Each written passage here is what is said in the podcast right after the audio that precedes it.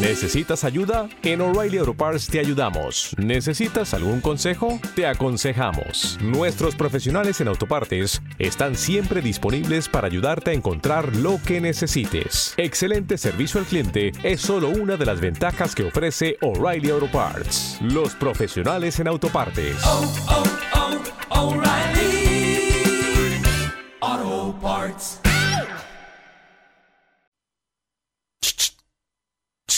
¿Querés enterarte cuáles son los estrenos de cine de la semana? ¿Cuáles son las mejores series para maratonear? Y compartir entrevistas exclusivas con los protagonistas de la industria. Conectate a Cinéfilo Serial junto a Sammy Schuster y equipo. Los jueves a las 12 en vivo por Radio Tren Topic.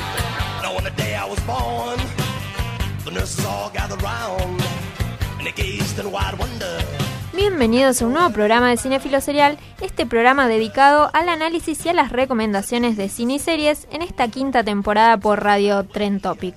Como siempre los vamos a estar acompañando hasta la una, Leandro Porceli, Agustina Tastelbaum, quien les habla Samantha Schuster, junto a Nicolás Simoni en la operación técnica. ¿Cómo estás, Agus? ¿Todo bien? Bien, todo bien. Diría cómo estás, Roca, pero no está en este momento acá. Sí, está llegando tarde. Sí, un poquito retrasado. Él dice que fue el transporte público, para mí se redurmió igual. Ayer tuvimos la fiesta de la radio y puede ser probable que se haya quedado dormido, ¿no?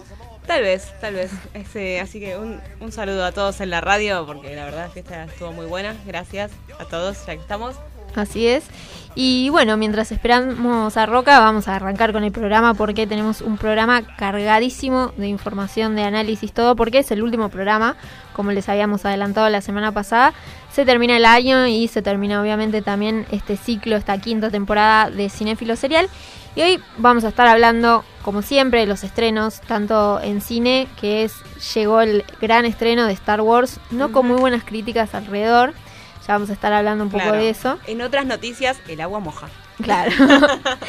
Eh, y también eh, las películas y series que llegan a Netflix, que la verdad que hay muy buenas propuestas, pero sobre todo este último programa lo vamos a dedicar a un balance de fin de año para ver cuáles son las mejores películas y las mejores series que tuvimos en este 2019. Claro, exactamente. Igual de nuevo, como la semana que viene, pasada, la semana pasada, esto es totalmente opinión nuestra, así que si quieren disentir pueden dejarnos un comentario o- en nuestras redes sociales. Así es. Y bueno, también como les decíamos que es el último programa, vamos a estar adelantando un poco las películas que se van a estrenar en el verano, donde todavía no vamos a estar, así ya les recomendamos qué son, cuáles son las producciones que sí o sí tienen que ver ah, en, en el verano del 2020. Y bueno, si quieren comunicarse con nosotros pueden hacerlo a, través de nuestras redes sociales, Facebook, Instagram, Twitter como Cinéfilo Serial. También nos pueden seguir en nuestro nuevo canal de YouTube. Y pueden visitar nuestra web www.cinefiloserial.com.ar para leer todas las críticas de la semana, las recomendaciones y el análisis de cine y series.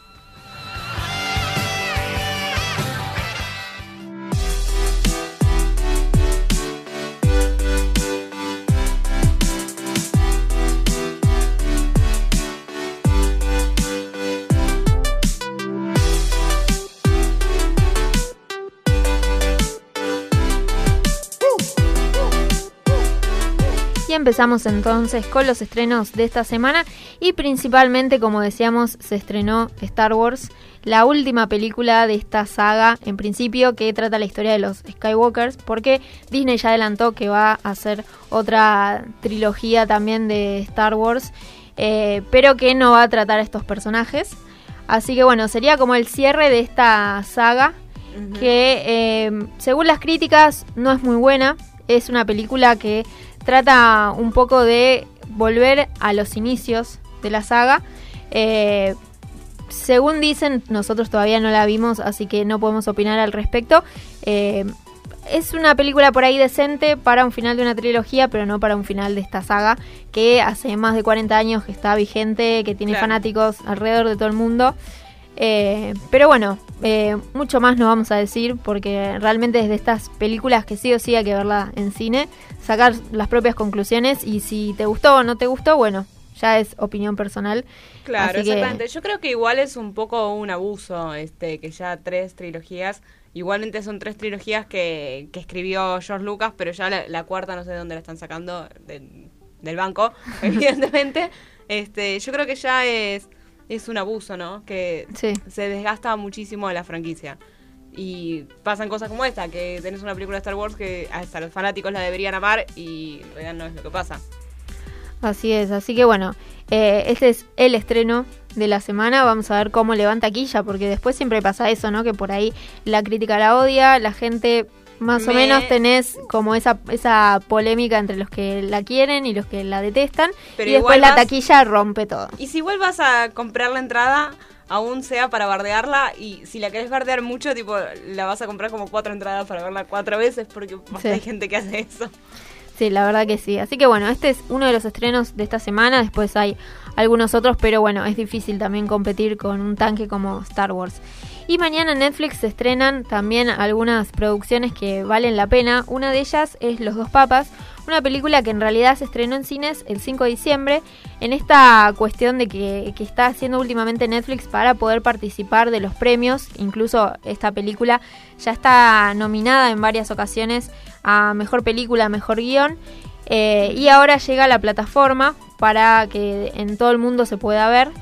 Eh, es la nueva película de Fernando Meireles, que seguramente lo recordarán por la película Ciudad de Dios, que es este director brasilero, eh, que se centra en la figura de Benedicto XVI y de Jorge Bergoglio, que posteriormente se convertiría en el Papa Francisco.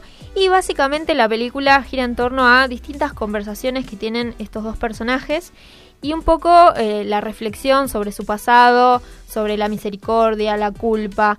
Eh, se tratan distintas temáticas bastante interesantes, también eh, algunas cuestiones polémicas, que por ejemplo la cuestión de la dictadura militar argentina y eh, el hecho de que se dice que Bergoglio estuvo o no estuvo involucrado en ciertas cuestiones. La película realmente trata todo y lo más interesante es que las figuras que encarnan a estos dos personajes son, por un lado, Anthony Hopkins y por el otro lado, Jonathan Price, que no solamente eh, es muy parecido físicamente al Papa Francisco, Es igual, totalmente. sino que realmente lo encarna muy bien y, y puso mucho trabajo de él para poder hacerlo. De hecho, quería eh, directamente que, que el- las palabras en español que, que decía Francisco fueran de su propia voz. Eh, finalmente no logró conseguir ese acento argentino porque él realmente no quería hacer esos acentos que nosotros nos damos cuenta que te dicen que es argentino, pero en realidad es un mexicano. eh, Medio raro, medio claro. raro. Pero, Eh, ¿qué, qué idioma hablan? ¿Hablan italiano? ¿Todos hablan italiano? Eh, en la Vaticano? película hablan eh, ¿Hablan parte en inglés? inglés, parte en italiano y parte en latín. El, el italiano y el latín sí, eh, llegó a hacerlo él, eh, pero bueno, el argentino no le terminó saliendo, así que eh, doblaron su voz con un locutor argentino, eh, pero él mueve la boca y realmente se siente bastante natural. O sea, Ah, si bien O sea, es no medio sé- raro, Ah, pero eh, se siente bastante natural y por lo menos estuvo la buena intención de querer hacer algo súper profesional y no esta cosa de decir, bueno, es, es un inglés eh, haciendo un argentino y ya está. Era Bon Jovi cantando en español. Claro, tal cual. O ese, viste, en Breaking Bad que está Gus hablando en chileno y es un español Sí, rarísimo. Eh, así que esas cosas nosotros nos damos cuenta, por ahí los yankees no, pero bueno, Sí. eh, en nuestro caso siempre juega en contra. Pero bueno, la, la película la verdad que está muy buena. No es una biopic eh, al 100%, eh, está escrita por Anthony McCartan, que en realidad pensó esta historia como una obra de teatro, y fue una obra de teatro. Eh, y ahora pasó a la pantalla grande. Es un autor que seguramente no lo conocen de nombre, pero sí por sus obras, porque por ejemplo escribió el guion de La teoría del todo, Las horas más oscuras, Bohemian Rhapsody. Así que tiene como mucha experiencia en esta cuestión de mezclar la ficción con la realidad. Así que bueno, realmente es una película que vale la pena más allá de la religión de que, cada uno tenga, porque habla más que nada de las personas y de, y de toda esta cuestión ¿no? de las culpas que uno puede tener, de las transformaciones. Eh, y es medio también una buddy movie porque los, los personajes empiezan con medio recelo y después terminan siendo grandes amigos. Qué raro. Mal. Jamás, jamás me lo imaginaba, porque parecía que estas dos personas tipo se odiaban. Claro, son público. totalmente opuestas porque una es demasiado formal, la otra es como que Nada que ver. nada sí. que ver. Eh, pero bueno, realmente es una película que vale la pena. Y por otro lado también tenemos una serie que hace bastante que está haciendo ruido, que se llama The Witcher, que también llega mañana con sus ocho episodios. Esta serie está basada en la saga escrita por un autor polaco, Andrzej Sapkowski, que eh, probablemente también conozcan la historia más que nada por los videojuegos, porque eh, incluso Henry Cavill, que es el que el protagonista de la serie, dijo que conoció la historia por los videojuegos, porque era fanático de los videojuegos. Sí, no Y sabía después- que había una novela atrás de eso. Me entero Claro, ahora. él también. Ahora. Él se enteró cuando, cuando quiso, eh, investigó un poco más y quiso hacer este personaje porque realmente él insistió muchísimo. En la conferencia de prensa que dio acá en Argentina cuando vino a la Comic Con dijo que eh, le insistía a sus agentes para que llamaran todo el tiempo a la productora porque él quería ser Claro. eh, Gerald de Rivia, que es el personaje de la serie. Es súper fan. Sí, Me encanta muy igual. fanático. Cuando Y eso el está bueno. es así, apasionado. El actor Porque o, se o nota. cualquiera sea su rol, ¿no? Sí, porque se nota mucho la pasión que le pone. Eh, bueno, se trata de un brujo cazador de recompensas que trata un poco de buscar su lugar en el mundo, en un mundo donde las personas son mucho más complicadas que las bestias a las que tiene que cazar. Eh, realmente es una serie por ahí para los fanáticos de Game of Thrones, del Señor de los Anillos, esos fanáticos que quedaron un poco ya huérfanos de, de producciones, Claro. aunque van a salir ahora, viste, secuelas o, Ujú. o spin-off. Sí, pero bueno, por eso tengo muchas ganas de verla. Ya no tenemos Game of Thrones, así que vamos a ver esto. Sí. Así que espero que, que esté buena. Y aparte, ya. O sea, es de Netflix, es más abierto que ser de HBO. Sí, O sea, mucho mejor. sí la, la producción realmente es imponente. Eh, Henry Cavill eh, está muy bien, se, se caracterizó mucho, por ejemplo, ponerse la peluca tardaba dos horas y trató de, de ponerle su impronta, su voz particular. Y mm, lo que decía la creadora de la serie es que va a tratar de mantener lo más fiel posible a, a la historia original y eso también está bueno. eh, porque bueno, realmente parece que, que la historia tiene mucho material para contar. Eh, ya tiene confirmada la segunda temporada, eso es importante porque sabemos que la historia no termina ahí. Y a, a la creadora le dijeron que probablemente la serie termine teniendo siete temporadas, aunque bueno, eso está por verse siempre y cuando el material dé para hacer una historia tan larga. Claro, y no, y no la arruinen, ¿no? Tampoco. Así Como es. todo. Totalmente. Así que bueno, estos son los estrenos de la semana, también de Netflix. Eh, un poco un repaso para poder saber qué ver esta semana, qué ver también en la comodidad del hogar antes de que lleguen las fiestas. Que ahí siempre tenemos tiempo, ¿no? Para poder Y si no, descansar chicos, un poco. tienen un clásico, pueden ver todos los capítulos de Rebelde Way o de los Caballeros del Claro, Zodíaco, que bien. o de Glee. De- tenemos todos los capítulos, así que es un gran plan para los nostálgicos. Así es. Así que bueno, ahora vamos a escuchar un poco de música de Sex Education de Good Pills que se llama Dirty Secrets.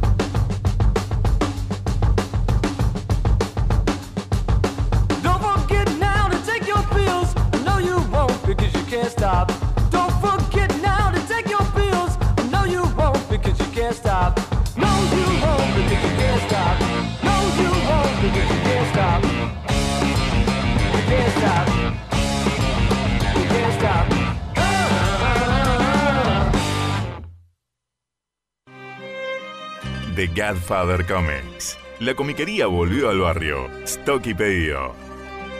Godfather Comics te hará una oferta que no podrás rechazar. Avenida Corrientes 5239, local 19, Villa Crespo.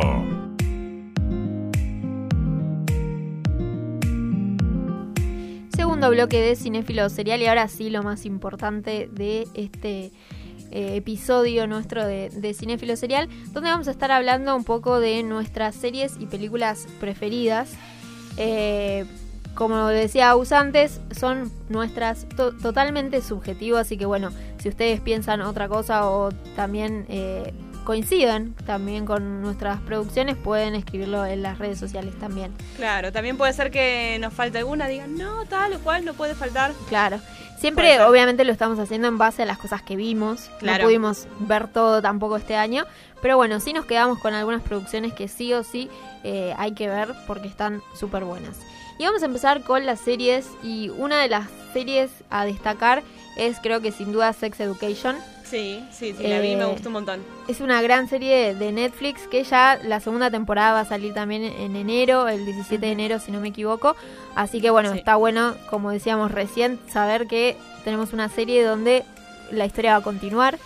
Y realmente es una de esas series, podríamos decir juveniles, Claro. que, Pero no que- tanto porque es inglesa. Entonces Claro. tiene un tipo de humor muy particular. y que trata las temáticas de una forma muy natural, muy seria, pero igualmente desde una mirada del humor. Así que eso está bueno porque eh, em- se empieza a hablar un poco de los primeros pasos de los jóvenes en el mundo sexual. Desde esta mirada como más amena, con un guion súper inteligente, con personajes muy con muchos matices, ¿no? no Si bien por ahí tenemos algunos estereotipos, eh, no, no es como las típicas series yankees donde tenemos siempre el popular, el que no lo es. Acá hasta la persona más popular tiene sus problemas, entonces creo que uno puede empatizar mucho con, con la serie y con los personajes. Buen día, Roca. Bueno, sí, la gente, hasta la gente más perfecta tenemos problemas, así que está bien. Como vos hoy, que, que ya esté tarde. Eh, claro, hay muchos piquetes hoy y las roquitas se están cortando acá, Avenida Corrientes, este, Sí. porque se están reclamando. Claro, decían, el último programa y Roca no viene, se querían sacar una foto con vos, todo. Claro, Sí, así que decidieron hacer un cacerolazo. Claro, querían que venga, pero no me dejaban venir, Claro. irónicamente. Claro. Suele este, pasar eso. Sí. Así que bueno, esta es, es una serie que realmente está muy buena. Esperemos que la segunda temporada también continúe con estas temáticas y siga estando tan buena y, y representando a un público que últimamente siempre las producciones para jóvenes terminan siendo no muy buenas. O muy y- fotocopiadas. claro. Básicamente súper iguales. Así que está bueno que haya un producto original y que, que esté bueno. Claro, exactamente. Eh, por otro lado, yo voy a destacar un, un drama eh, que se llama El Espía. Es una coproducción de Netflix con Canal Plus de Francia. Si no los conocen, Canal Plus hace todo magníficamente bien. Sí, son la gran Este- productora de series y cine en Europa. En Europa, claro, exactamente. Este, nunca escatima esfuerzos en hacer las cosas súper bien. Un HBO europeo sería una buena, Exacto, claro. un buen paralelismo.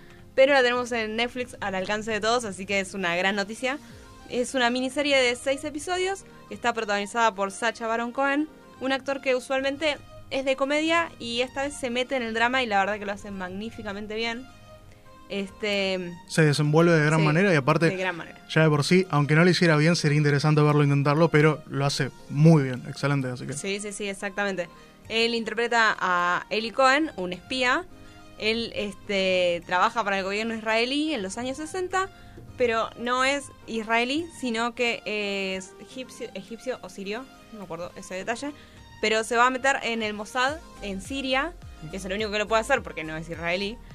Este, y está muchísimos años metido ahí adentro y hace un lobby muy muy preciso con las autoridades y va teniendo cada vez más más más información y incluso llega a ser viceministro del gobierno en el cual está infiltrado o sea escala muy pero muy alto pero también del otro lado vamos a seguir la historia de, la familia de ella la, la esposa que se queda sola viviendo con sus dos hijas en una sociedad que acordémonos es Israel en los años 60 o sea que la chica no la va a pasar muy bien este, pero bueno, y todos los desafíos que le conlleva esto, que es la, la ausencia del esposo con quien ni siquiera puede hablar por teléfono, no sabe si vive o muere, está en la oscuridad total.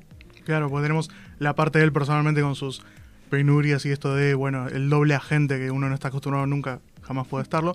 Y aparte la familia, como decías vos. Claro, exactamente. Y cómo esto, esta cosa psicológica se va también metiendo en su identidad al punto que él no sabe bien quién es de tantos años estar fingiendo ser otra persona. Claro, lo cual es interesante porque justamente Sasha Baron Cohen es conocido por sus imitaciones y sus personajes, así que también tiene esta, esta lucha como de identidad, de alguna manera. Claro, exactamente. Y aparte me gusta que sea una historia de espías atípica, que no es este la CIA y los rusos como la historia que vemos siempre, este, sino que es una, una historia, una inteligencia que nunca se explota, casi nunca.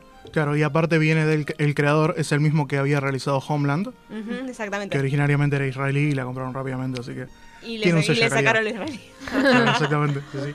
Dijeron, pero esto no es yankee, Claro. ¿cómo vendo esto? Va- vamos a hacerlo yankee. Claro, sí, sí. Pero bueno, aprovechando que pasamos por Israel, voy a quedarme por esa zona y vamos a hablar, también voy a hablar de películas directamente, voy a cortar este ritmo de, de series para... Claramente viene a, a romper la estructura. Sí, sí. Bueno, está bien. Iba a hablar solo de series y las borré todas para hablar sobre películas, porque estaban hablando ustedes de series. No, Bueno. voy a, voy nombrar, voy a nombrar dos, tele- dos eh, pelis de festivales que, estuvi- que vimos este año, porque en el Bafisi vi Godos de Piano, Dios del Piano, de alguna manera, que es una, un drama israelí también, que es súper interesante, porque se trata de una mujer que ella intentó ser una pianista de nivel mundial, obviamente, eh, un poco presionada por sí misma, pero también porque su padre es un gran músico, un gran pianista, y ve que como que no le termina dando, entonces la película arranca con que ella de alguna manera decide tener un, un hijo y eh, claramente quiere que su hijo, su descendencia sea vaya más allá de que ella, que lo que pudo Lo que ella no pudo. Claro. y la película niños. es súper interesante porque la- el personaje es atípicamente zarpado para lo que es un personaje femenino usualmente, porque le dan un montón de, de alguna manera, eh, acciones que en un personaje masculino por ahí no serían destacados, porque, pero que en uno femenino destacan porque usualmente no son tan interesantes los personajes que suelen haber disponibles para grandes actrices incluso. Amy Adams, por ejemplo, es una persona que tiene que leer un montón de guiones para encontrar uno que sea del nivel de lo que ella merece. Claro. En este caso, Godos de Piano, por ejemplo, arranca con ella da a luz y en el hospital le dicen que su hijo es sordo. No. Entonces ella bajón. va y eh, rompe, esto está al principio de la película igual, rompe la pulserita que tiene y se la pone a otro bebé, eh, esperando que no sea sordo, para así llevarse a su casa a uno que no sea sordo para poder Ah. criar como pianista. O sea, se roba el pibe. Claro, sí, sí, es completamente enfermizo todo lo que sucede ¡Ay, en la la película. Claro, Claro. Está, está muy buena. Un ejemplo de maternidad. Completamente, sí, sí. Es un gran accionar que solo podría suceder en una ficción. No, no, no estaría tan segura igual. Sí, En mal. la vida real hay Ah, casos me gusta tu fe. Yo también quisiera pensar que sucede, pero bueno. Re Sí. triste. Algo que seguramente no suceda, casi seguro, es la otra película, eh, porque voy a hablar en pareja, esta puntualmente, porque son de festivales, esa fue la del Bafisi. Y después en el Bars vi You Might Be the Killer, Ujú. Que es una comedia de género, bien de género, que Ah, la habíamos yo hablado hace Me poco. acuerdo que hablamos de ella cuando hablaste sobre los destacados del Barça. Claro, del Bu- Buenos Aires Rojo Sangre. Y se trata básicamente de un tipo que se despierta en un, en un campamento en el que él era de alguna manera encargado, coordinador. Un campamento de verano bien yankee. Y se da cuenta, ah, mirá, se murieron todos, los, los han asesinado a todos. Y él, de alguna manera, mientras escapa del asesino, intenta averiguar quién es y como no tiene idea de cómo poder hacerlo, está choqueado, está cubierto de sangre, decide llamar a una de sus mejores amigas, que es fanática del cine de género, del cine de terror. Así que ella, con todo el conocimiento de películas, lo va a intentar ayudando y como, de alguna manera, spoilea el título. Una de las posibilidades que manejan es que él en realidad sea el asesino Claro. y que simplemente lo haya olvidado. Claro. Así que está muy buena, es súper divertida y súper graciosa aparte. Mm. Pobre Bueno, changuito. Yo voy a volver a las series porque vamos a seguir con esta Esta es lo mejor. desestructura. Sí, ens- la Mal, ensaladez es lo mejor. Sí, sí, sí. Encima, como justo hablábamos, como que no podía sacarme la estructura y claramente no podía. Bueno, yo voy a seguir con series. Mm, Bueno. Y bien. les voy a recomendar una serie que tal vez no tan conocida, porque es de Amazon, algo que por ahí, mm, una plataforma que no termina de llegar acá. Amazon, que es, lo voy a buscar en Netflix, Amazon y no me aparece nada. ¿Qué es? Eh, y se trata de la serie Modern Love. Mm, Es una serie antológica de ocho capítulos, eh, es decir, que cada capítulo es individual. Eh, si bien el último capítulo como que recopila un poco las historias, o sea, si van a verla eh, como por ahí lo haría Roca, distintos capítulos, Sí, sí, sí, eh, no del 1 al 8, el 8 véanlo al final, porque realmente es como que termina de cerrar todas las historias. Me Como, gusta, lo, como lo haría Roca Alto. me gusta que establezca reglas y que al mismo tiempo las rompa la serie. Claro. claro. Eh, y bueno, es una serie que está basada en unos artículos del New York Times que le mandaba a la gente sobre sus historias de amor. Eh, últimamente están saliendo bastantes series eh, basadas en artículos. Eso Sí, está, sí. está bueno. Eh, Recuerdo, creo que en los 90 era cuando era muy raro que suceda y era, oh, mirá, qué extraño esta ocurrencia. Y ahora es tan común como si fuese de una novela. Así es. Y bueno, como decíamos, son ocho capítulos de media hora nada más, que tiene un gran elenco. Cada capítulo tiene un, un actor o actriz para destacar. Por Mm. ejemplo, Anne Hathaway, Tina Fey, Dev Patel, John Gallagher Jr., Andrew Scott, entre un montón de, de actores y actrices que realmente decís, wow, este capítulo está súper bien. El siguiente Claro. te, te redobla la apuesta. Y aparte, destaco, perdón, que los nombres, aparte de ser importantes, son súper también entretenidos, tipo Andrew Scott o Tina Fey puntualmente. Son actores y actrices que son muy entretenidos de ver. Bueno, Anne Hathaway, cuando hace de princesa, todo el mundo la ama, así que... Sí, tiene un, un rol bastante particular y lo que está bueno de esta serie es que es muy natural, es muy simple Mm. eh, y no trata de edul- edulcorar mucho el, el tipo de relaciones, sino que te muestra directamente todo lo bueno y todo lo malo que, que puede tener una, una relación. Obviamente terminan siempre con un mensaje esperanzador y trae cierta fres- frescura y optimismo, Claro. Mm. porque uno termina bien cuando, cuando termina de ver cada capítulo, pero entre medio podemos ver los distintos inconvenientes que puede llegar a tener una pareja o una persona individual, eh, que es súper natural y, y puede pasar, eh, que muchas veces en las películas de Hollywood esto no se muestra. Sí, aparte se puso muy de moda el criticar el final feliz, pero Sí. si un final feliz viene de una buena película, a nadie le importa, Claro. en realidad. Así es, así que es, un- es una serie muy conmovedora, emotiva y que está muy buena y que también ya tiene la segunda temporada confirmada, así que veremos qué otras historias y qué otros personajes nos traerá. Sí, aparte está bueno porque es un tipo de géneros, eh, como Sí, decís, esperanzador la- y demás, Sí. la que suele ser de bien, película, ¿eh? suele Sí. ser de película y Agus viene a comprar. La, Sí, Agus viene a anotar somos, que el, ver. somos el mercado de frutas Sí, de tal cual. Sí. No, no la conocía porque, no sé, no me meto mucho en las cosas de Amazon. No, Claro, claro. es que suelen tener cosas muy buenas, pero no tan difundidas porque uno suele ir a, o a Netflix, Mm. HBO eh, o la que hay en la tele eh, y realmente Amazon tiene muy buen contenido. Tiene tele muy interesante y aparte produce excelentes películas que uno no se da cuenta que son de Amazon. Sí. Claro. Pero bueno, ahora te toca vendernos a vos. Bueno, Quiero berenjenas, Agus, por favor. está bien, de berenjenas.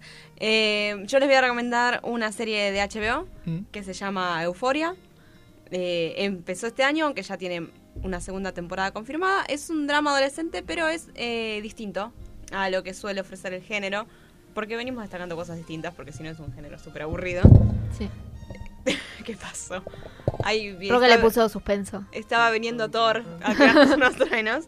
Me gusta cuando hay un accidente y lo señala y dice, ahí pasó algo, ocurrió algo en el estudio. Sí, va- vamos a tratar de que no se vea nada. Sí, aparte estuvo bueno que te pedí vegetales y me vendiste pastillas directamente con Euforia, porque básicamente es eso la serie. Claro, exactamente. Este cuenta la historia de Ru, una chica de 17 años que antes de su último año de secundario eh, sale de rehabilitación por drogas, pero no tiene ni- ninguna intención de dejar de drogarse. O sea, sale de rehabilitación y lo primero que hace antes de ir a su casa a saludar a su mamá es ir a comprar droga.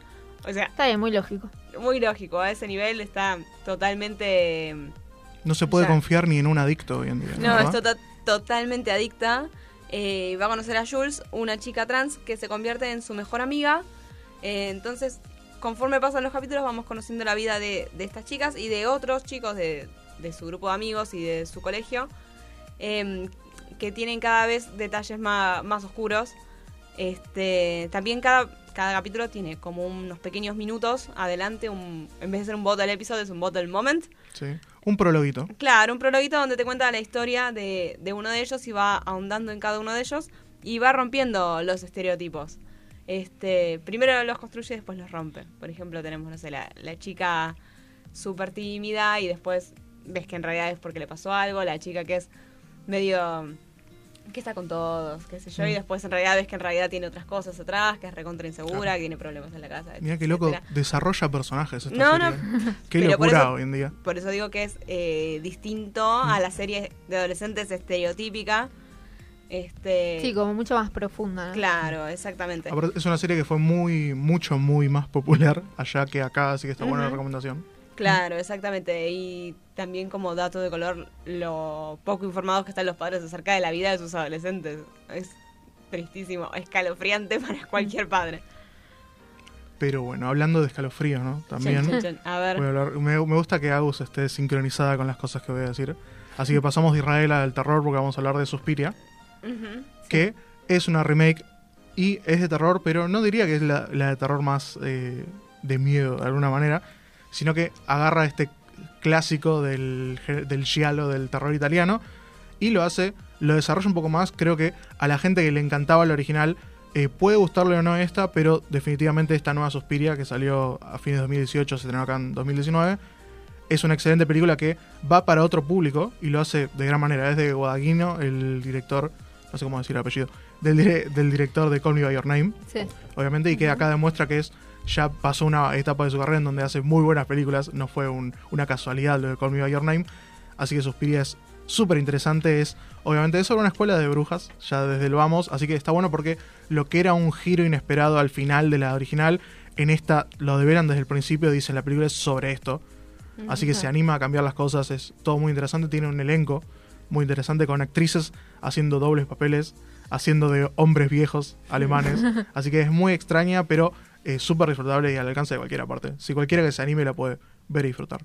Sí, está bueno porque además que por ahí sea un poco diferente a la original, hace Sí. que la gente que le gustó la original también la vea y se Mm. pueda sorprender. Totalmente recuerdo, hubo, tuvo una recepción muy buena, no porque sea eh, unánimemente positiva, sino porque hubo mucha gente que decía, la verdad la peli esta no me gustó mucho, pero respeto mucho más de lo que esperaba, porque es súper diferente al original. Claro. Entonces es una película cuasi original, solo que toma un montón de elementos, es como si hubiese adaptado un libro de alguna manera. Claro. Así que decían, aún la gente que no le gustó la respetaba mucho y decía que tenía Claro. cosas muy buenas, así que...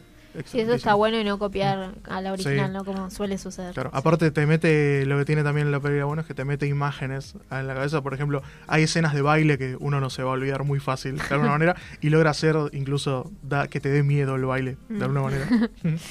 Bueno, yo voy a volver a las series, eh, ya es la última que tengo para recomendarles. Eh, y se trata de Watchmen, una serie que terminó el domingo pasado, así que Sí. es muy fresquita. Mm. Eh, obviamente todos recordarán la película de 2009 de eh, Snyder. Mm. Pero bueno, está basada esta serie en el cómic de Alan Moore y de Dave Gib- Gibbons. Es una serie creada por Damon Lindelof de o- eh, nueve episodios que eh, está en HBO, así que también ya trae consigo una ca- calidad bastante importante. Mm. Y lo que tiene bueno es que mantiene un poco la esencia de los cómics, es en realidad una secuela, pero que además le da su propia, propia impronta porque eh, le agrega nuevas tramas, nuevos personajes. Si bien podemos ver varios de los personajes que se vieron en la película, por ejemplo, si es que no leyeron los cómics, eh, otros se ahonda más en los personajes, como por ejemplo Justicia Encapuchada, que era un personaje que se lo vio muy poquito en la película. Bueno, la serie va a ahondar muchísimo más en él, pero sobre todo va a presentar a la protagonista que eh, es, es Regina King, una gran actriz que eh, su personaje es nuevo y está bueno porque trata un tema mucho más eh, racial, digamos, eh, Mm. que es del pasado, pero que uno puede sentir muy identificado con el Estados Unidos actual. Es una serie muy post-Trump. verdad. Totalmente. Entonces lo que tiene bueno es que agarró ese, el cómic que es tan punk, para los que no saben lo de Watchmen, es, son autores muy anti-industria de alguna manera que crearon un cómic que es un clásico de la industria y que aparte lo hicieron con personajes al azar, como que de- se dijo, mira, tenemos estos personajes que nadie usa, y dijimos, bueno, fueron como una venta de todo por dos pesos, Claro. compraron personajes al azar e hicieron una historia original con ellos. Claro, los Así que- justicieros que, eh, posteriormente fueron, eh, digamos, eh, prohibidos por el hecho de que eran muy violentos y que abusaban un poco de, de sus poderes. Eh, y en esta actualidad, en esta realidad alternativa, también están prohibidos, pero también eh, se unen a la policía que tuvieron que protegerse y proteger su identidad porque eh, una especie del Ku Klux Klan, que era la su- suprema caballería, la séptima caballería, eh, realizaron un ataque contra los policías, entonces policía y justicieros se unieron para poder eh, ir en contra de ellos. Así que es una serie que trata temas también muy interesantes, está muy bien producida obviamente, los efectos especiales, la fotografía, eh, y es tan extraña como interesante. Yo creo Sí. que si, Mm. si no viste las película, la película ni leíste los cómics, también te puede resultar muy entretenida. Al principio capaz es un poco confusa, porque es de estas series que te van entregando de a poquito las piezas del rompecabezas para hacia los últimos dos capítulos, podría decirse, que se terminan ya de, de armar y realmente es una serie explosiva que está muy Recordemos que hablando de armada a poquito y rompecabezas, recordemos que Lindelof nació de Lost. claro. Así que eso, nada más para Sí, decir. después hizo. Left- The Leftovers. Claro, Así viene que de Lector, que es una excelentísima serie, por eso HBO dijo, toma toda la papota. Hace lo que quieras y- Claro. y, le salió muy bien. Bueno, este, yo también voy a seguir con las series y la última que voy a recomendar también es de HBO y es Big Little Lies. Este, la gente cuando me pregunta de qué se trata, yo siempre digo, bueno, es un grupo de mamás de jardín. este, un grupo de mujeres que tienen mucha plata, no trabajan y tienen mucho tiempo libre. eh, pero un buen día hay un homicidio y entre las cinco hacen un pacto para cubrirlo. Claro. Básicamente, esa Claro. es la historia. Y está bueno porque ese tipo de serie hay muchas, pero en este caso, como es de HBO, es mucho más oscura, interesante y profunda de alguna manera. Sí, con las Claro. actrices también que tiene detrás. Claro. Exactamente, este tiene sus protagonistas que son Reese Witherspoon, Nicole Kidman, Shailene Woodley, Laura Dern y Zoe Kravitz y en la segunda temporada se incorpora Meryl Streep, este que por primera vez o creo que la primera vez en su carrera encarna a una villana, una oportunidad eh, única. Ella siempre en las entrevistas decía que no no quería ser de villana porque tenía miedo que se la encajone en eso y después siempre termina siendo de villana. Que es un mal que aquejaba a la gran mayoría de actrices en, antes de esta década, incluso diría. Claro. Esta es la década en donde cambió un poco eso y ni siquiera. Sí. Claro, exactamente. Y bueno, se, se animó y la verdad que lo hace muy, pero muy bien. Se hace odiar. Sí, y sí. aún así, o sea, tiene una carita de, de señora tierna que también es como muy contrastante. Sí, sí. Es un papel que se le da muy bien, Claro. pero la gran mayoría de papeles que agarra son lo- se les da muy bien. No, obviamente. Claro, porque ella es muy buena. Claro. Claro, pero bueno. Un beso a este, Meryl, un Sí, abrazo. La amamos. Obvio, acá. la amamos. Y bueno, después de la primera temporada donde hay este homicidio, ellas van a tratar de vivir con su secreto y se va a ahondar más cómo, eh, se, cómo esto influencia las relaciones de pareja, de, de amistad, incluso con sus hijos. Este, cómo esto los va a ir influenciando en general para mal. Este, pero bueno, no llega tanto al nivel de tensión de la temporada 1 pero eh, pone mucho más foco en las interpretaciones de las actrices y crea un drama de personajes con un elenco coral. Mm. Este, así que son la- las interpretaciones son lo mejor que tiene. Este, y van increciendo incluso hasta llegar a una de las últimas escenas, que es la escena de- del juicio. Que Claro. supongo, Mm, sí, sin sí. spoilear, pero ya todos van a saber, ¿no? Que hay un juicio. Hay un juicio, Eso este, sí, sí, Nicole Kidman es la, la abogada. Sí. Este, y es creo que la mejor escena de toda la serie. Me gusta porque es verdad que dijiste, no es tan intensa como la primera, pero después dijiste, pero todo va al final, que es excelente y súper intenso. Porque es así, o sea, está muy Claro. bien realizada completamente la segunda temporada. Sí. Que habíamos hablado que tuvo problemas y a pesar de eso salió muy bien. Claro, y yo decía, bueno, ¿qué, qué es lo que van a hacer ahora que ya este se resolvió este gran problema que había en la primera temporada? Este, si lo van a poder remontar y sí, lo hacen y lo hacen excelentemente. Como lo debe hacer la buena televisión de alguna manera. Claro. Así que yo también voy a cortar con una. Voy a decir la última serie. Esto ah, claro, ahora sí querés decir series. Exactamente. bueno, no, pero Ahora no podés. Voy a, voy a hablar de dos proyectos de Netflix. El primero es I Lost My Body, la animada de la mano. Obviamente Está que buena. la mejor recomendación que puedo hacer, porque ya hablé de que es excelente y demás, Sí. pero la recomendación, la mejor recomendación que puedo hacer es que Sammy Sí. creía que era una película que no le iba a gustar y que la vio Así y es. aún al principio dijo, sí, no me está gustando y lo terminó. Claro, sí, al principio era la típica película de decís, esto no es para mí. Mm. Eh, pero creo que también hay como mucho prejuicio eh, de, de la mano de la ¿Hacia animación. las manos? También. De la mano de las manos, manos. cortadas, sí, claro. como que no son mucho mi estilo Sí, de película, de Pero historias. aparte no sos la primera persona que escuchó decir algo así. Este, esto de no es para mí, como que mucha gente lo dice. Y después Así les es. termina gustando. ¿La frase en general o sobre I Lost My No, Body? no, so- sobre I Lost My Body. Te Claro. juro que varias personas escuché decir, no, bueno, esta película vi el tráiler y no es para mí, no sé. Es que Yo le- incluso creo que, que a partir de la sinopsis es como que te llama por lo raro, porque Claro. decís, ¿cómo pueden hacer una película con esto? O sea, de, de una mano que va buscando a su cuerpo. Eh, pero después te termina conmoviendo de una manera impresionante. Viste que una vez que la viste dices, ah, es re natural esta historia. Es- Claro. Es completamente orgánica, sí, sí, es Sí, excelente. Entonces está bueno porque la peli es animada, tiene excelente animación, es animación bien para adultos. Esto no significa que hagan cosas para adultos como eh, insultar y demás, sino que simplemente tiene temáticas eh, bastante interesantes y va saltando entre la mano, que es mucha acción y dinámica visual, y la historia de la persona que perdió la Sí. mano antes de que la pierda, obviamente. Además es impresionante cómo hacen para que una mano sea protagonista y te genere tantas sensaciones. Emociones, claro. Sí, es impresionante. redimensiona lo que es la, La mano. mano. Sí, sí, sí. Y acompañando a Los Mabody voy a hablar de El Camino, Sí. que es eh, fue una película, obviamente, de Netflix, pero es casi objetivamente es como el último capítulo de Breaking Bad. Claro. Así que yo la incluiría, largo, claro, yo la incluiría, doble. es como una nueva temporada, solo que es una, una un capítulo. O un capítulo doble, Claro. digamos, ¿no? Sí, sí, sí. intermedio en el medio y ves el segundo capítulo. Exactamente. Y yo diría que, como que yo cuando salió dije que más o menos, en mi opinión, completa la serie de alguna manera. Sí. Hay mucha gente que decía, antes de que salga, obviamente decían, y pero es, es necesario. Y es una de esas cosas en donde antes de que salga, si no se realizaba, bueno, no hacía falta hacerse, pero una vez que se hizo, eh, completa de alguna manera, complementa de alguna manera el proyecto, que es imposible obviarlo. No es que podés ver Breaking Bad sin ver este Claro. desenlace de alguna manera. Así que excelente. Y aparte, eh, es hermoso recordar que aunque Breaking Bad era tan realista, normal, eh, la vuelta al mundo se siente tan fuerte porque arranca y decís, ah, esta música, ah, esto, este ritmo de montaje, ah, esta, estos colores, esta, todo lo que tiene, Sí, es toda la impronta volver, estética. volver un poco a sentir ese gustito. Sí, completamente. Sí. Así que incluso fuera de la nostalgia es excelente, es muy buena y es una lección aparte para volver a pisar una historia cuando ya se, se terminó de alguna manera. Así es.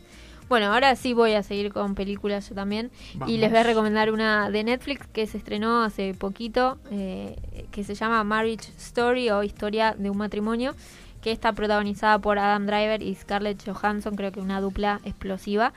Que, Literalmente explotan en la eh, película. claro. Sí, literal. Y-. Spoilers. y después no. puedes ver eh, I Lost My Body, ¿no? Ah, sí, sí. Es una buena double feature. Eh, claro. Efectivamente. Eh, bueno, obviamente como dice el título, se trata de una película que ahonda mucho sobre el matrimonio, de una pareja que se está separando y que tienen un hijo de por medio. Eh, una pareja donde él es director de teatro, ella es actriz y se fue a Nueva York para trabajar en sus obras y se dio cuenta un día que no tenía una iden- identidad propia. Eh, de esas películas que empiezan de a poquito y después cada vez va escalando más en el suspenso. es una bola de nieve dramática de alguna manera. Mm. Sí. Totalmente. Creo que, que uno de los aciertos, además de las interpretaciones de los protagonistas, que creo que dan dos de sus mejores actuaciones y de hecho están nominados ya a un montón de premios, la película también, el guion. Eh, creo que es la construcción que se le da a los personajes porque eh, no existe como juicios entre ninguno de los dos porque obviamente uno puede decir, bueno, eh, tenemos a un padre, ¿cómo puede ser el padre? Siempre hay como ciertos estereotipos y acá nos encontramos con un padre que se hace cargo, eh, con una madre que también está, pero que también quiere realizarse internamente. entonces, bueno, creo que la construcción de los personajes con total libertad eh, y naturalidad también hace que, que la película sea como muy humana, muy emotiva. Hay gente que no le gustó, que le pareció que era lenta, que era densa. Que está pero bien es, que suceda. pero es mucho más realista, es mucho más humana, o sea que los personajes no sean unidimensionales. Totalmente. Es Este, como que los que- dos tengan cosas buenas y los dos tengan cosas malas. No es que hay un bueno y un malo. Mm. O sea, Totalmente. no hay un villano. Claro. A pesar de que uno siempre quiere villanizar Claro. al otro. Sí. En la vida real siempre es mucho más fácil decir, no, porque él es malo. Es una, Claro. ella es una villana, de alguna manera, Claro, como bien decís no, vos. ella está re loca, Claro. él es un intolerante y así. Sí. Después Adam. Driver tiene la nariz muy grande, que son, bueno, pobre pibe, Y, está muy bien. y es muy alto, pero alto Sí. y ancho, es como desmesuradamente grande. Es una heladera. Es un pequeño gigante. Sí, sí, sí. Y es un gran actor aparte. Es un Sí, Sí. sí, sí. capo, Y está genio. bueno también porque el guion se hizo en base a la propia experiencia del director, eh, que tuvo la separación con su mujer, que era Mm. actriz, en base también al divorcio de sus padres, pero también conversaciones con amigos que pasaron por las mismas situaciones, abogados, Mm. mediadores.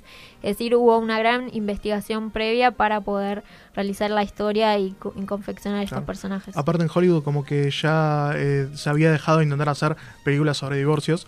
Creo que la más la que terminó siendo más importante fue Kramer vs. Kramer, que fue Claro. esa grande divorcio con Dustin Hoffman y Meryl Streep.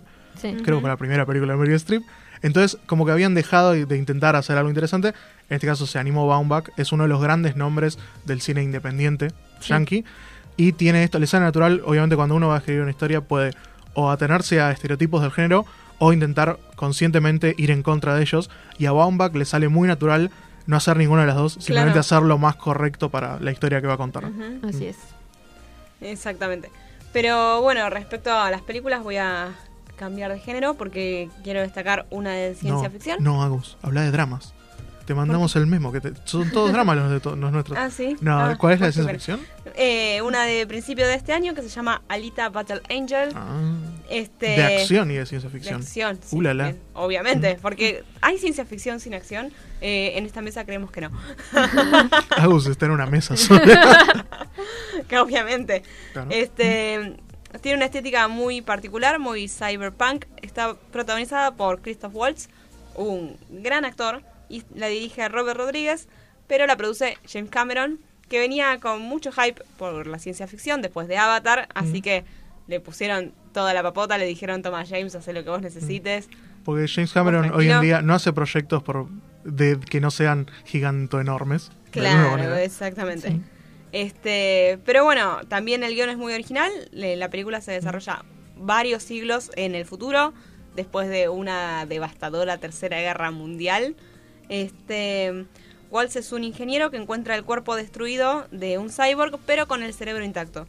Así que este le pone Alita de nombre y la adopta como si fuera una hija, porque es este muy como muy particular que es su hija, pero a la vez es su robot. Claro, pues es un Es una especie de hija. Porque esa, ese- esa extraña relación que vos decís que es difícil de explicar es muy usual en lo que es manga y anime, que obviamente como está basado en un manga. Claro, como, ah, entonces sí, claro. Ahora Claro. sí. Claro, sí, Ahora sí. sí. Sí, sí, sí, claro. Pero bueno, este tiene un manejo de, de las emociones y de las relaciones familiares también eh, muy bueno, muy destacado. Aparte de las escenas de acción, ¿no? Sí, es excelente como dijiste, la ambientación, toda la, la estética que tiene visualmente es impresionante, tiene gran acción y está dirigida por Robert Rodríguez, entonces es, cuando no es súper eh, súper interesante, es súper intensa. Claro, Así es súper dramático, súper de acción. Claro. Pero Mm. es de ciencia ficción, pero querías drama, tenés Claro, tu drama. exactamente. Un poquito de todo. Claro, sí. Tiene una, tiene, eh, es una película que me encantó porque obviamente no es solo positiva la película, en el No, sentido que no obviamente. está, no está todo bueno, pero es súper intensa en todo. Inclusive tiene, eh, ahí recuerdo una escena puntualmente que es como una de las peores escenas que vi este año de la película, pero es tan mala que es súper divertida cuando la estás viendo. Y el resto de la película es súper divertida también, es súper interesante, así que Claro. aplaudo que cuando una película no sea solamente buena, también sea interesante dentro de todo. Claro, exactamente. Pues es un cyborg que, que rompe cosas, básicamente. Sí, es ex- sí. extremadamente violenta, sorprendentemente violenta. Claro. Pero como son cyborgs, no pasa nada. Es Claro. excelente. Mal, sí, sí, parece que tienen superpoderes, tipo muy del anime eso, tal cual. Sí, completamente. Así que, Podría, la chica podría estar en Dragon Ball tranquilamente, por ah, ejemplo. sí, sí, agradecemos que exista esta película, Claro. la verdad. Pero bien, entonces voy a decidir cerrar. Acá me dijeron que querían seguir, pero yo voy a decidir cerrar con este círculo de lo mejor Igual del los año. que, los que nos están viendo en Facebook saben. ¿Saben lo que hacemos? Sí. No. Yo quiero creer que nos ven, pero que se tapan los ojos para mantener el misticismo. Está bien. Entonces voy a cerrar con eh, algunas sudamericanas.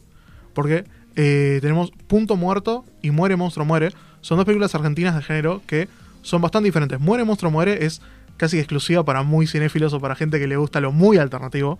Es muy de. es- está muy influenciada por David Lynch y aparte es súper argenta. De todas maneras, es súper recomendable porque por ahí te gusta y por ahí no te termina a gustar, pero es interesante, como veníamos diciendo con Claro. anterior. Eh, creo que acá hay gente que no le ha gustado la película. No sé quién. No, no sé quién podría ser. No sé. Pero también tenemos, por ejemplo, Bueno, Monstruo Muere es, es muy eh, vi- violenta también, pero al mismo tiempo eh, tiene, toda una, tiene toda una temática sobre el tema de género de alguna manera. Y lo, lo hace, no lo, no lo hace literal en ningún momento, sino que siempre alegórico y siempre indirectamente con cosas muy de género. Por otro lado, Punto Muerto es una historia mucho más directa, es argentina también, pero es una historia como hacemos bien hace poco que hablamos de Nights Out y Whodunits, de alguna manera. Punto Muerto también es una novela de misterio hecha película, es muy literaria, es, es- casi como sentarse a leer una, un librito al lado de la mesa de café una tarde de lluvia. Está en blanco y negro, es, es muy independiente, pero eh, es muy retro, se cuida muy bien la estética, tiene uno de los mejores soundtracks del año, yo creo yo, más allá de Argentina o no. Y es sobre, Punto Muerto es sobre una, eh, una juntada de autores de misterio en donde ocurre obviamente un asesinato. Así que es eh, excelente, súper recomendable. Y también es una peli pequeña que hay que encontrar la forma de, de poder verla como para apoyar de alguna manera la producción de este tipo de cine. Así es, me, me gusta que hayas elegido películas nacionales. ¿Viste? Acá va- vacamos. Pero la última, tan, tan, tan, no es argentina. Sigue, sigue. No, la última es Arabia, que es brasilera y que también voy a recomendar porque también creo que la había visto en el Bafisi. Eh, tuvo el estreno comercial este año y es súper recomendable. Es también eh, habla, es el diario de un eh, trabajador metalúrgico que perdió la vida y que es como, de alguna manera, es sobre nada y es sobre todo a la vez. Es una de esas películas muy de festivales, así que le iba a nombrar o no, pero decidí, ah, la tiro. Porque aparte es súper interesante. Está muy bien. Y obviamente seguro nos dirán, bueno, pero hay películas que sí o sí tienen que estar en, en el balance, como por ejemplo Joker, Once Upon a Time in Hollywood y Sí. El Irlandés, que obviamente están en nuestra Sí. elección. Hay pero- películas que son muy grandes, entonces evitamos nombrarlas. Claro, como eran muy obvias, decidimos ir por otras Mm. y que por ahí también sirvan de recomendación Claro. para, para tener, para poder ver, ¿no? Aparte lo que pasa es que por ahí hay veces que gusta mucho una película, pero que hay otra que como que te gusta de manera más particular o personal y es más interesante ese tipo de Totalmente. recomendación. Así que bueno, estos fueron nuestro, nuestro balance de las mejores películas y las mejores series de este año. Obviamente nos quedaron cosas afuera, pero bueno. eh, Se hace se- lo que se puede. Claro, y en la página web seguramente también vamos a ir tirando la- las mejores películas y series, así que Y en el canal de YouTube en el también canal de. YouTube también. Así que bueno, mientras tanto vamos a escuchar un tema de Alita Battle Angel de Dualipa que se llama Swan Song.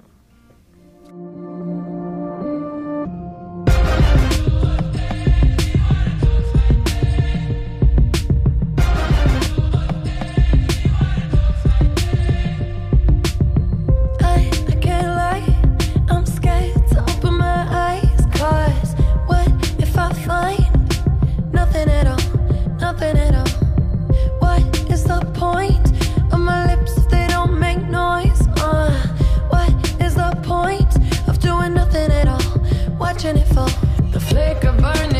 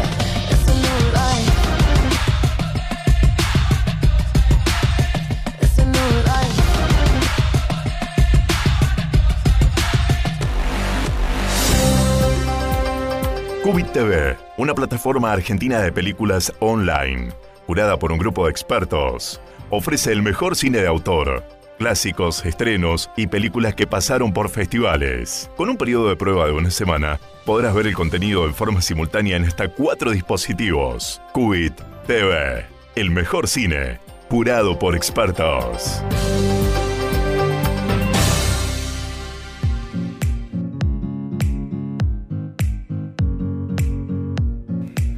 Último bloque del último programa del año de Cinefilo Serial y vamos a adelantar un poco las películas que se vienen en este 2020 mientras estamos fuera del aire, o sea, en el, en el veranito del 2020. Claro, vamos a hablar, vamos a hacer un mini mini bloque casi.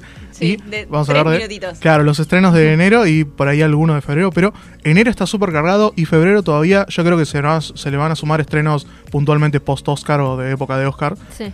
Pero enero ya está armado y viene bastante potente porque ya el segundo, el 2 de enero, tenemos Frozen 2, eh, Bacurau, esta película de Cannes eh, brasilera que eh, la verdad es que es de la más llamativo que tuvo el festival, de las más llamativas de este año, sudamericana seguro. También El Aro, que es una nueva remake de terror. Basta. Sa- Odio Sammy esa está diciendo. ¿La llamada? El Sí. terror japonés, pero copiado ya- yankee. Así que, pero lo que ¿Pero tiene... copiado de la copia o copiado de Copia la de la copia. Sí, Ah, sí, ok, sí. Copia de la copia. Así que también lo que está bueno. Va, Agustina, Agus. escúchame a mí y Bueno. cerrar los ojos porque vamos a hablar de eh, Richard Jewell, que es también una película que salió, eh, tuvo muy buena recepción en Estados Unidos y al mismo tiempo fue muy criticada, pero por cuestiones sociales yankees. Sí, con, con mucha polémica alrededor. Sí, ¿no? sí, sí, muchísima polémica, pero por cuestiones, aj- diría ajenas a la película, incluso, pero que siempre mancha de alguna manera la recepción, así que diría que la vean eh, de alguna manera eh, no pensando mucho en eso, o que puede ser que decidan no verla por eso. Pobre Clint. Sí, pobre, pobre Clint Eastwood, que aparte es un gran regreso de él de alguna manera, porque es, se la nota muy en forma la película de alguna manera. Sí, y el año, va, en realidad que para nosotros fue este año al menos, eh, con la mula que se despidió, Claro, digamos, de la actuación y para seguir con, con la dirección.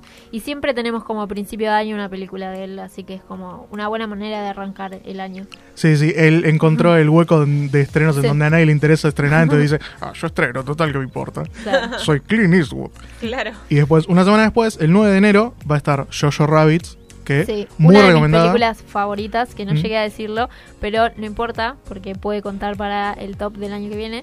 Eh, realmente es una película muy extraña, porque, digamos, si uno les dice de qué se trata, es de un nene de 10 años, que es eh, un alemán ario, fanático de Hitler, que tiene como amigo imaginario a Hitler, y que de repente su vida va a cambiar cuando se, se conozca a una chica judía. Mm. Eh, pero realmente es una de esas obras muy ambiciosas de Taika Waititi, que además de ser el director y el, el guionista, también interpreta a Hitler. Eh, Si solamente él podría haberse casteado a sí mismo de Hitler. Claro, sí. Pero, pero el nene es el Hitler imaginario, así que podría Claro. ser de cualquier manera. Mm. Sí, pero de- Ario debería ser, porque incluso Sí, el bueno. nene es Ario. Igualmente, la película supera eso. Que también había mucha gente que decía, y no sé si la voy a ver y voy a poder en algún momento olvidarme de que no debería ser él Hitler. Pero sí, como que rápidamente se vuelve muy entretenida. Sí, la verdad que es muy interesante, es muy graciosa, tiene muy buenos gags. También se vuelve hacia el final del film como más conmovedora y emotiva, así Mm. que está bueno que traspasa de un género al otro, aunque la comedia le sienta mucho mejor y, y está muy bueno. Claro, porque a pesar de que tenga toda una cubierta hollywoodense, es una película de Waikiki de las Sí. clásicas de alguna manera que también hacía eso. Era muy gracioso y se iba tornando más dramática de alguna manera, pero bien con, con los personajes graciosos, así que Sí. pega más de alguna Además, manera. es- creo que es muy difícil poder hacer comedia con un tema así y Mm. que lo logre ya es como... Como los amigos imaginarios, decís. Eh, O el sí, nazismo. yo, claro, diría más del nazismo. Ah, puede ser. Pero bueno, esa semana igual lo va a tener difícil porque Jojo Rabbit comparte día de estreno con Shumanji 3, Sí. que es ya estamos en la tercera de esta nueva trilogía de Y si sigue como, como la segunda, Mm, creo que va por un buen mucha camino. plata. Sí, sí, Y en este caso lo que tiene había esta nueva Shumanji es de nenes que se meten en un videojuego de alguna manera en lugar de un juego de mesa y por eso es que se transforman en la roca y ese tipo Claro, de los personajes. Claro, del juego. exactamente. Y en Shumanji 3 lo que tiene de interesante es que se meten por error a los abuelos de los chicos al videojuego. Entonces, por ejemplo, The Rock hace durante toda la película una imitación de Danny DeVito. O se supone que hace de Danny DeVito. Así que eso Kevin- es imperdible. ya. Claro, Kevin Hart hace de Danny Glover también. Así que excelente. Y ese día también se estrena Cats, el musical, que es uno de los estrenos del, del milenio para mucha Sí. gente porque se ve como una de las peores películas jamás Se realizadas. Muy extraño, me Claro. da mucha impresión cada vez Sí, que sí. veo el trailer. Sí. Y la, la- las reseñas O que han sea, ¿por qué salido. Ya salió el eh, las primeras reseñas en, en. en Hollywood hicieron una movida muy grande porque el estudio aprovechó para promocionarla y los críticos la querían ver sabiendo que iba a ser horrible y la se juntaban a verlo de, de manera muy como de amigos, de alguna manera. Y entonces todas las reseñas son. No puedo creer que vi Cats, no sé cómo explicarla. Y habla, eh, hay reseñas que hablan de que los números no pueden encerrar lo que es Cats. o no se habla de bien y de mal, es solo Cats. Es solo un musical extraño sobre gatos que quieren alcanzar el- la vida más allá de la muerte. Es una cosa muy extraña el musical, Sí. por más que uno tenga que es solo de gatos y listo. Y después, el 16 de enero, la otra semana, tenemos dos grandes estrenos porque es una semana que quieren evitar algunos. Tenemos El robo del siglo, la, la gran producción con Franchella y Peretti Sí, que de Winograd. mucho. Sí, promete mucho, a pesar que Winograd todas las películas que realiza son muy malas, excepto las que son sobre un robot. Porque Vino para robar es seguramente una de sus mejores películas. Y en este caso, también El robo del siglo es sobre un robo, no creo que sea spoilear Sí, decir que eso. Está basada en hechos reales. Sí, basada en, Río. claro, en un crimen real muy conocido por todos. Sí. Entonces, eh, promete bastante, siendo un director que, por ejemplo, yo no disfruto tanto la mayoría de sus producciones, esta en particular promete de todas maneras y se ve súper divertida. Pero ese mismo día se estrena Mujercitas, Uh, sí, que es la alternativa más potente para los que están atentos al, al cine de- internacional de alguna manera, porque es de Greta Gerwig y tiene gran elenco, es esta adaptación de la novela Mujercitas, que es una de esas novelas que se nombran todo el tiempo, pero que no, no pertenecen al, a la librería de, de libros que se leen para la juventud acá. Claro. Creo que es más de allá, de la lengua inglesa. Sí. Mm. Pero súper interesante y se ha destacado como una de las películas de año, a pesar de que se va a estrenar en muchos territorios después de que pase. También el 23 de enero tenemos Bad Boys 3 y Doolittle, este proyecto para nada vergonzoso de Robert Downey Jr., pero esa es como la peor semana de enero, de alguna manera. Igual, obviamos que es, creemos que va a ser plata estas dos películas. Sí. Así que hay que ver cómo sucede. Y el 30 de enero, final de mes, que dicen, bueno, tenemos que llenarlo con algo. Así que tenemos una animada para todo público y una de terror para pocos. La de terror es The Grudge, que también como el aro, es volver casi una remake de algo, de una adaptación de una película de terror japonesa hecha por yankees. Así que es como un mes retro para el terror. Sí. Y eh, tenemos la animada del 30 de enero, es Spice in Disguise. Esta animada en donde que está Tom Holland y Will Smith. Sí. Que Will Smith hace de un agente secreto que es convertido en una paloma. Es como la peor premisa de la, de la historia, pero a la vez es la mejor premisa de la historia, quizás. Y son esas, viste, como la de la mano que al principio decís, "Mm, esto es Mm, extraño, claro. y después por ahí lo original termina Pero cautivando. esta no es Esta la de la mala. Es que esta es yankee. Bueno, Cua- claro. Todas las películas yankees que por ahí son entretenidas no son tan interesantes como podrían serlo. Y la de la mano al venir de Europa y demás. Sí, tienen otra, Claro. otro glamour. Exactamente. Pero eso es eh, todo lo que hay en enero. Y en febrero hay algunos estrenos, como dijimos, no muy apegados todavía. Pero la primera semana sí es está confirmado y tiene grandes estrenos porque tenés A Hidden Life, esta película Sí. que eh, estuvo en Mar del Plata hace poco y demás. Así es. Claro, un, una, un gran regreso a- en forma de- por parte del director. Sí, es muy interesante. Mm. Es una película lenta y muy larga. Sí, sí, sí. eh, dura alrededor de tres horas. Es un mar de lágrimas, quizás. Pero está muy bien realizada y to- todas las, las cuestiones técnicas son Mm. impecables. Está basada en la historia real, real, obviamente, de este austríaco, creo que era, que se negó a participar de las fuerzas nazis en la guerra. Así es. Mm, y fue eh, de alguna manera castigado. Le Sí, pusieron un por sombrero, Todo el pueblo. sí. le tiraron panes. y ese mismo día se estrena eh, 1917. Sí, también ¿Qué otra película que promete bastante. Peliculón, sí, es eh, la, la sorpresa que se va a meter, que muchos no tienen en cuenta, que se va a meter, va a tener muchas nominaciones en los Oscars, y que yo diría es, está a la altura de Dunkirk en esta odisea, de alguna manera, eh, bélica, porque aparte de ser sobre la Primera Guerra, 1917 obviamente, es, eh, es una película que tiene cortes dentro de ella, pero que es eh, casi todo un plano secuencia, toda la película casi que un plano, aunque hay muchos dicen que como que tiene un corte muy puntual en el medio, pero más allá de eso, es técnicamente muy impresionante y aparte es una gran película, no es solamente algo técnico. Pero si quieren divertirse y listo, ese día también se estrena Birds of Prey, Sí. claro, la nueva película de Harley Quinn. Harley Quinn Sí. 2 podríamos decir que es la película. Sí, viene pisando bastante fuerte, por lo menos en cuestiones promocionales. Sí, y se confirmó que esta- va a estar eh, para adultos la película, mm, que fue clasificada, así que seguramente diga una mala palabra a Harley Quinn en algún momento y va a tener violencia. Sí. Así que está, está muy esperada y lo que tiene de interesante es que eh, se metió mucho más Margot Robbie en lo que es la producción y más. Está dirigida, la dirigió ella, la directora, es una directora era asiática, no sé si era china, la directora, que había hecho proyectos muy interesantes y muy ajenos a lo que es, muy ajenos a lo que es el pochoclo. Así que va a estar bastante interesante ver cómo se desarrolla una película que también muchos no esperan demasiado, Sí. pero seguramente haya haga muchísima plata. Igual Esperemos que también sea era- interesante. Sí, que era un personaje que realmente estaba bueno, Sí. pero dentro de una película que no le fue bien y que no estaba buena. Claro. Así que está bueno Mm. De, de, ese, de esa situación y Sí. buscar otros horizontes. A ver Aparte, cómo le yo, va. yo creo que bien utilizado es un personaje secundario que puede ir bien como protagonista. Así Mm, es. claro.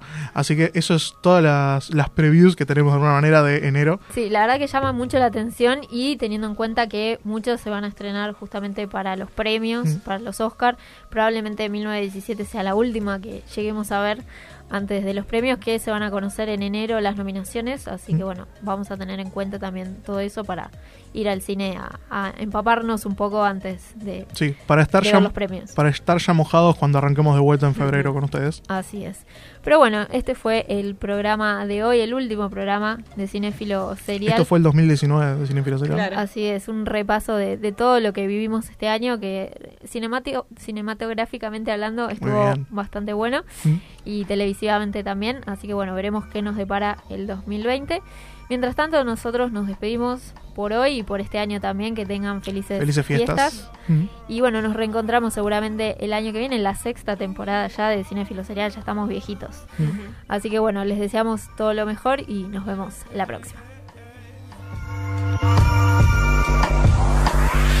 What's in my system? Money in my head. Mama making ends meet.